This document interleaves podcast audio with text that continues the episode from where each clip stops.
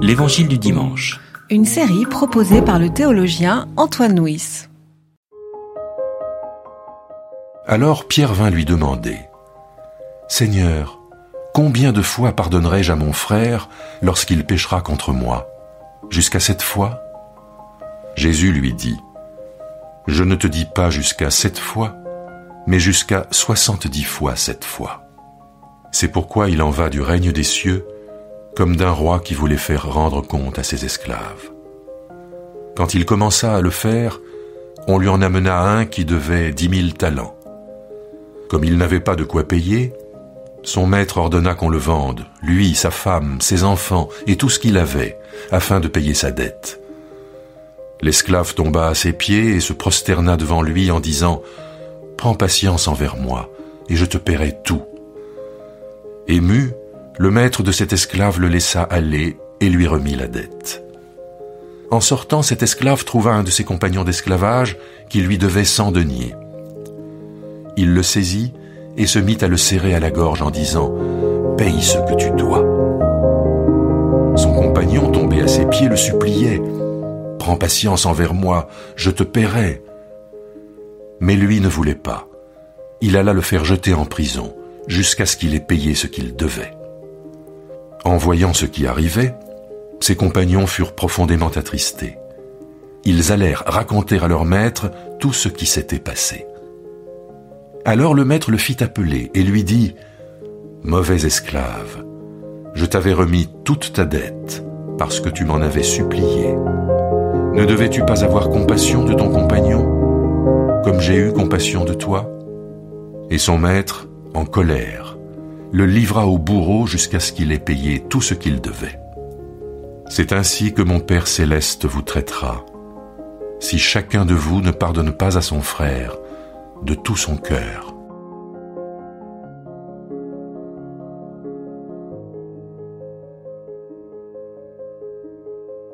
Le passage qui précède que nous avons médité la semaine dernière était euh, celui de la discipline de l'Église. Comment faire pour euh, régler un conflit dans l'Église? Et ce texte-là vient pour apporter peut-être la solution ultime au conflit, le pardon. Combien de fois devrais-je pardonner? dit Pierre. La question est légitime. En effet, comment faire pour que le pardon ne soit pas une complaisance par rapport au mal?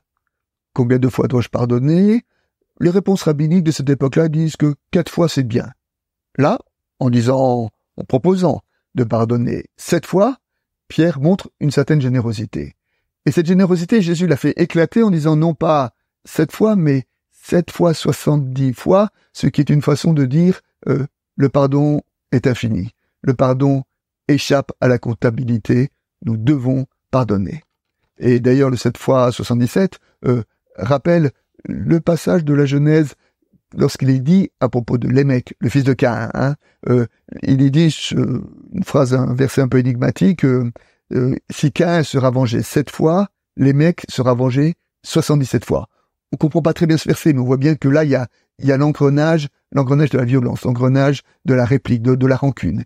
Et à cet engrenage de la violence, Jésus oppose un autre engrenage. C'est l'engrenage du pardon.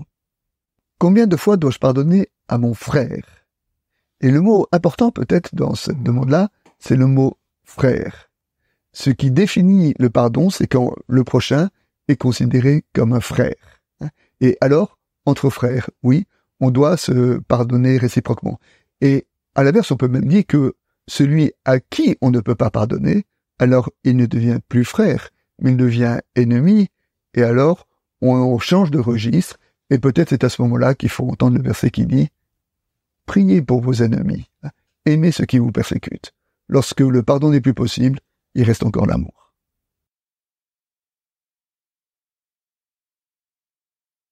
Après cet enseignement sur le pardon, Jésus l'illustre avec un parabole. Et dans cette parabole, il commence en disant Le règne des cieux est comme un roi qui vient demander des comptes à son serviteur. Le règne des cieux, c'est donc Dieu qui demande des comptes à son serviteur. Il y a derrière cette idée, euh, derrière cette parole, l'idée du, jugement de Dieu.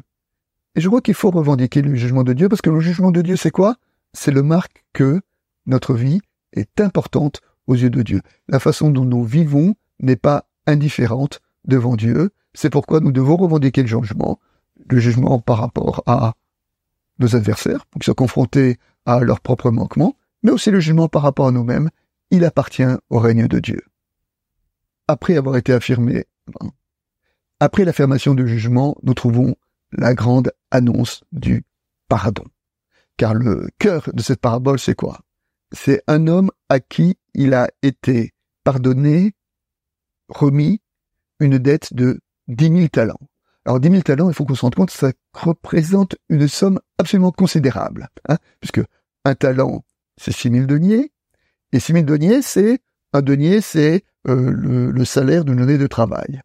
Donc dix mille talents, c'est six mille fois 10 000 journées de travail, c'est-à-dire l'équivalent de 200 000 années de travail. C'est-à-dire c'est une somme totalement colossale. D'ailleurs, dans la parabole, lorsque l'homme dit euh, je te rembourserai tout, c'est dérisoire. Il est incapable de rembourser une telle somme, et c'est en cela que ce texte-là nous dit, nous dit le pardon, le pardon incroyable de Dieu qui, dépasse tout ce que nous pouvons imaginer.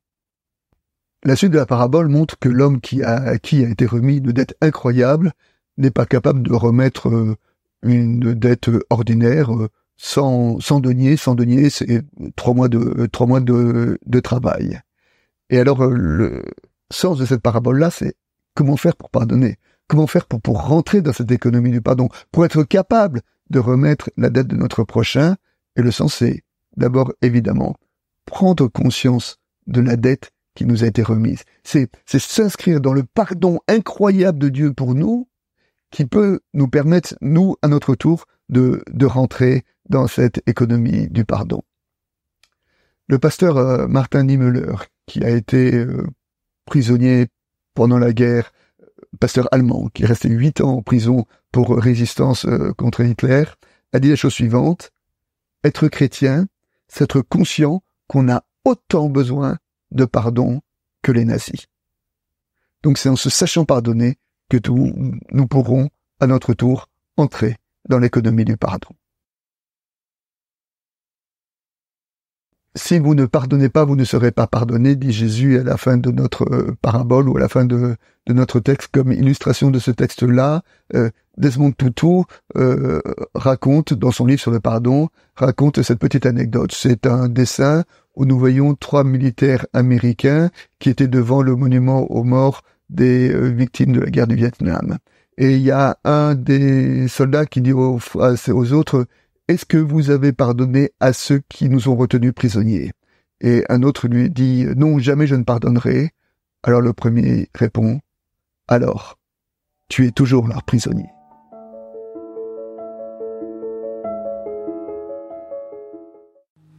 C'était L'Évangile du dimanche. Une série de regards protestants. Enregistré par Antoine Nuis. Voix off, Dominique Fano-Renaudin.